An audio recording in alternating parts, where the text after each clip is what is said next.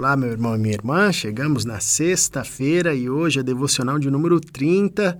Nós finalizaremos aqui o capítulo 17 de João, que nós estudamos toda essa semana. E nós leremos o verso do verso 20 até o verso 26, onde nós encontramos o seguinte: Minha oração não é apenas por eles, rogo também por aqueles que crerão em mim por meio da mensagem deles, para que todos sejam um. Pai, como tu estás em mim e eu em ti, que eles também estejam em nós, para que o mundo creia que tu me enviaste. Dê-lhes a glória que me deste, para que eles sejam um, assim como nós somos um. Eu neles e tu em mim. Que eles sejam levados à plena unidade, para que o mundo saiba que tu me enviaste e os amaste como igualmente me amaste. Pai, quero que os que me deste estejam comigo onde eu estou e vejam a minha glória, a glória que me deste, porque me amaste antes da criação do mundo. Pai justo, embora o mundo não te conheça, eu te conheço, e estes sabem que me enviaste. Eu os fiz conhecer o teu nome e continuarei a fazê-lo, a fim de que o amor que tens por mim esteja neles e eu neles esteja. Bom, esse é o final da oração uh, sacerdotal, né, do capítulo 17 de João, Jesus orando aqui por todos os crentes, por aqueles que viriam a crer.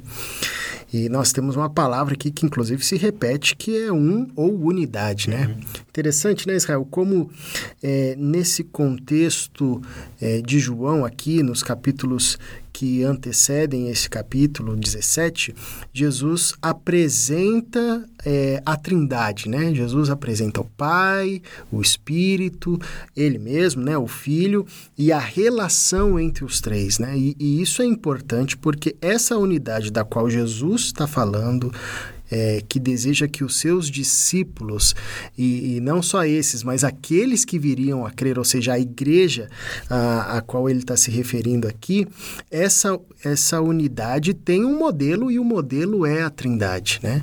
Aliás, nós, nós só podemos desfrutar de uma unidade quanto corpo, quanto igreja, quanto discípulos de Jesus, por causa da unidade da trindade. Esse é o referencial é, e como nós já trabalhamos né, em Cristo, nós temos o privilégio de fazer parte da família da Trindade, desfrutar também dessa relação. Esse foi o grande projeto de Deus desde o princípio, né?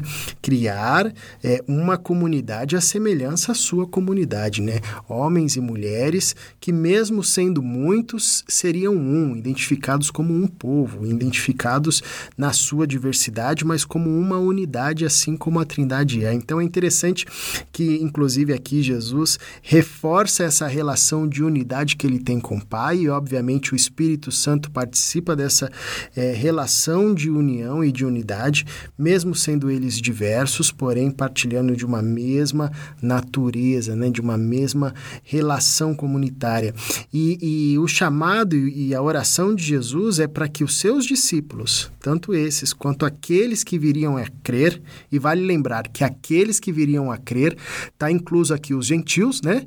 Ah, então, do ponto de vista é, é, do ponto de vista da unidade na perspectiva humana, você já tem um desafio aqui, né? Como é que você vai fazer uma coisa só entre judeus, gentios? E a gente vê esse desafio ah, na Igreja de Atos e, obviamente, isso ampliaria ainda muito mais, né? Dentro da perspectiva geográfica. Mas a ideia é a oração de Jesus é, é, é esse pedido para que os seus discípulos desfrutem de uma plena unidade, né? O que de fato fato é muito belo, porém muito desafiador. Tremendamente desafiador, Caleb. E a razão pela qual acho que é tão desafiador é que este nível de unidade, essa plenitude de unidade sobre a qual Jesus fala, é, ela é sobre-humana. Ela, ela transcende a capacidade humana de criar vínculos deste nível. O ser humano não é capaz de produzir uma relação como a trindade. Né? É, é, a trindade que se torna o modelo de relação para o humano. Logo, nós não temos nem como imaginar uma relação tão perfeita. Por isso que a trindade, por mais que a gente explique né, argumentativamente, ela permanece um mistério. Né? A gente pode até racionalmente pontuar algumas coisas, usar alguns exemplos para falar da Trindade, mas o que de fato isso significa na prática permanece para nós como um mistério. Né? Estarmos nesta relação é uma questão de fé e uma questão de experiência também. E aqui, quando nós ah, começamos essa semana de devocionais, baseando-nos no, no, na tua mensagem lá do domingo. Ah, vimos que são seis né, passos que Jesus dá no, no discipulado, no caminhar com os seus discípulos. E é interessante porque isso nos levou até este ponto, que é o ponto da plena unidade porque talvez seja possível até a gente dizer, não sei se você concorda comigo, que a unidade é o ápice da maturidade do discípulo. Porque a unidade é a concretização do amor, né? É, é o amor é que une. Né? O amor é o elo perfeito. Então, o amor aperfeiçoado, o amor, ah, quando atinge a sua potência máxima na vida do humano, o que ele produz? A unidade como é a Trindade Santa, né? Então chegamos a este ápice da maturidade, né? É interessante porque eu falo isso pensando em Paulo escrevendo para os Coríntios e pensando isso no efeito inverso, né? Porque quando ele escreve para os Coríntios ele fala, olha, o fato de vocês estarem divididos, o eu sou de Pedro, eu sou de Apolo, eu sou de Paulo, eu sou de Cristo e etc, é sinal de imaturidade. Né? E o efeito reverso seria o que? A maturidade seria nós não estamos divididos, nós, nós estamos unidos, entendemos as características de Cefas, as características de Paulo, as características de Apolo, e isso não nos divide, não nos faz fazer clubinhos por afinidade debaixo de um que é mais eloquente, de outro que tem mais nome, de outro que é mais inteligente ou qualquer coisa do tipo, né? Ah, já transcendemos essas convenções humanas, né? De, de nos dividirmos e já entendermos a plenitude da vida no Espírito, da ação do amor em nós, que é nos conduzir a essa plena unidade, né? E isso é obra do Espírito Santo de Deus, né? Razão pela qual Paulo fala da unidade lá em Efésios capítulo 4, versículo versículo 3, como a unidade do Espírito. Façam todo o esforço para preservar a unidade do espírito por vínculos de paz. Né? Então, isso é o ápice da vida cristã, o ápice da caminhada do discipulado é a manifestação do amor na unidade. E isso significa algumas coisas, eu acho. Primeiro, é sermos pessoas que verdadeiramente nos enxergam como pertencentes umas às outras, como membros uns dos outros. Né? E a segunda coisa, sermos promotores de unidade. Nunca bastou nos sentirmos unidos a alguém ou a algum, algum grupo, mas sempre se tratou de sermos promotores de unidade, que as nossas palavras, que as nossas ações, que as nossas ideias, que a nossa teologia nos conduz à unidade. Se nos conduz a qualquer coisa que não seja a unidade, né, como a expressão máxima do amor de Deus em nós, então alguma coisa está errada na nossa perspectiva sobre Deus, sobre a vida, sobre as Escrituras. Enfim, não sei se você concorda com a, com a ideia, Caleb. Concordo, enquanto você falava aqui, né? É, há de se destacar aqui também que essa unidade ela é uma mensagem evangelizadora, né? O próprio Cristo diz, né, para que todos sejam um, Pai, como tu estás em mim, eu em ti, que eles também estejam em nós, para que o mundo creia que tu me enviaste. Olha que responsabilidade, né? Pensar que é, é, é essa unidade com a Trindade, essa unidade do corpo, né, da Igreja de Jesus, ela passa uma mensagem também, né? Assim como a desunião, né, passa uma mensagem também, que talvez seja o que a gente mais perceba hoje, né, no nosso contexto. E aqui vale lembrar o livro de Atos, né, a história da igreja diz que eles tinham um só coração, né? Eles eles estavam conectados em uma, de, fa de fato, uma comunhão muito efervescente, e isso gerava, ganhava a simpatia dos de fora, né? Uhum. Que olhavam esse povo que vivem é, partilhando pão, se encontrando, perseverando numa mesma caminhada, numa mesma doutrina, né?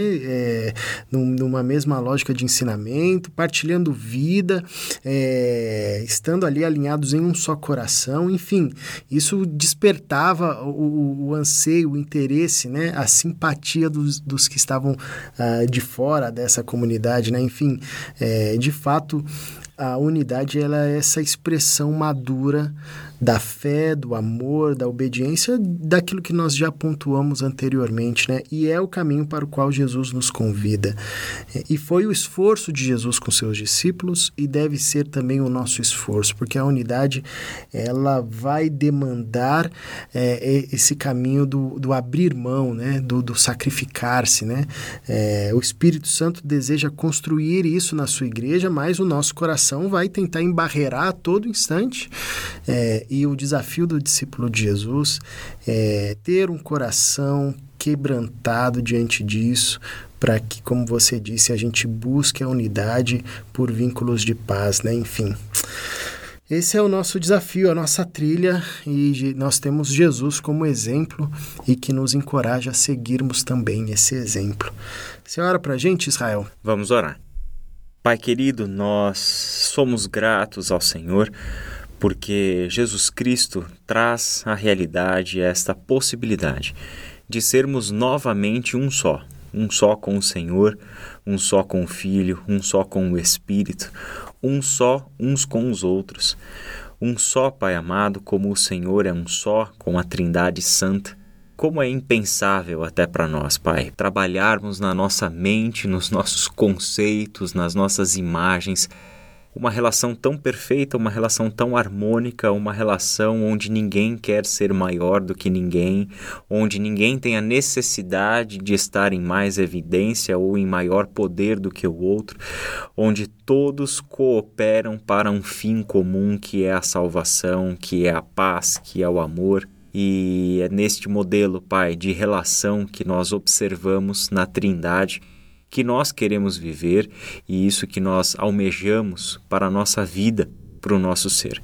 Pai querido, nos ajuda como tua igreja a trilharmos este caminho, tremendamente desafiador aos nossos olhos, mas uma possibilidade concreta, real, pavimentada sob os nossos pés pela presença do teu Santo Espírito em nós e entre nós. Ajuda-nos, Pai, a colocar nisso todo o nosso esforço, toda a nossa diligência para sermos, Pai amado, a comunidade que verdadeiramente busca o ápice da maturidade, a concretização do amor, que é a plena unidade sobre a qual nós demos o teu filho Jesus orar nessa passagem. Dá-nos, Senhor, um dia, dá-nos um final de semana debaixo da tua graça, em nome de Jesus. Amém. Amém.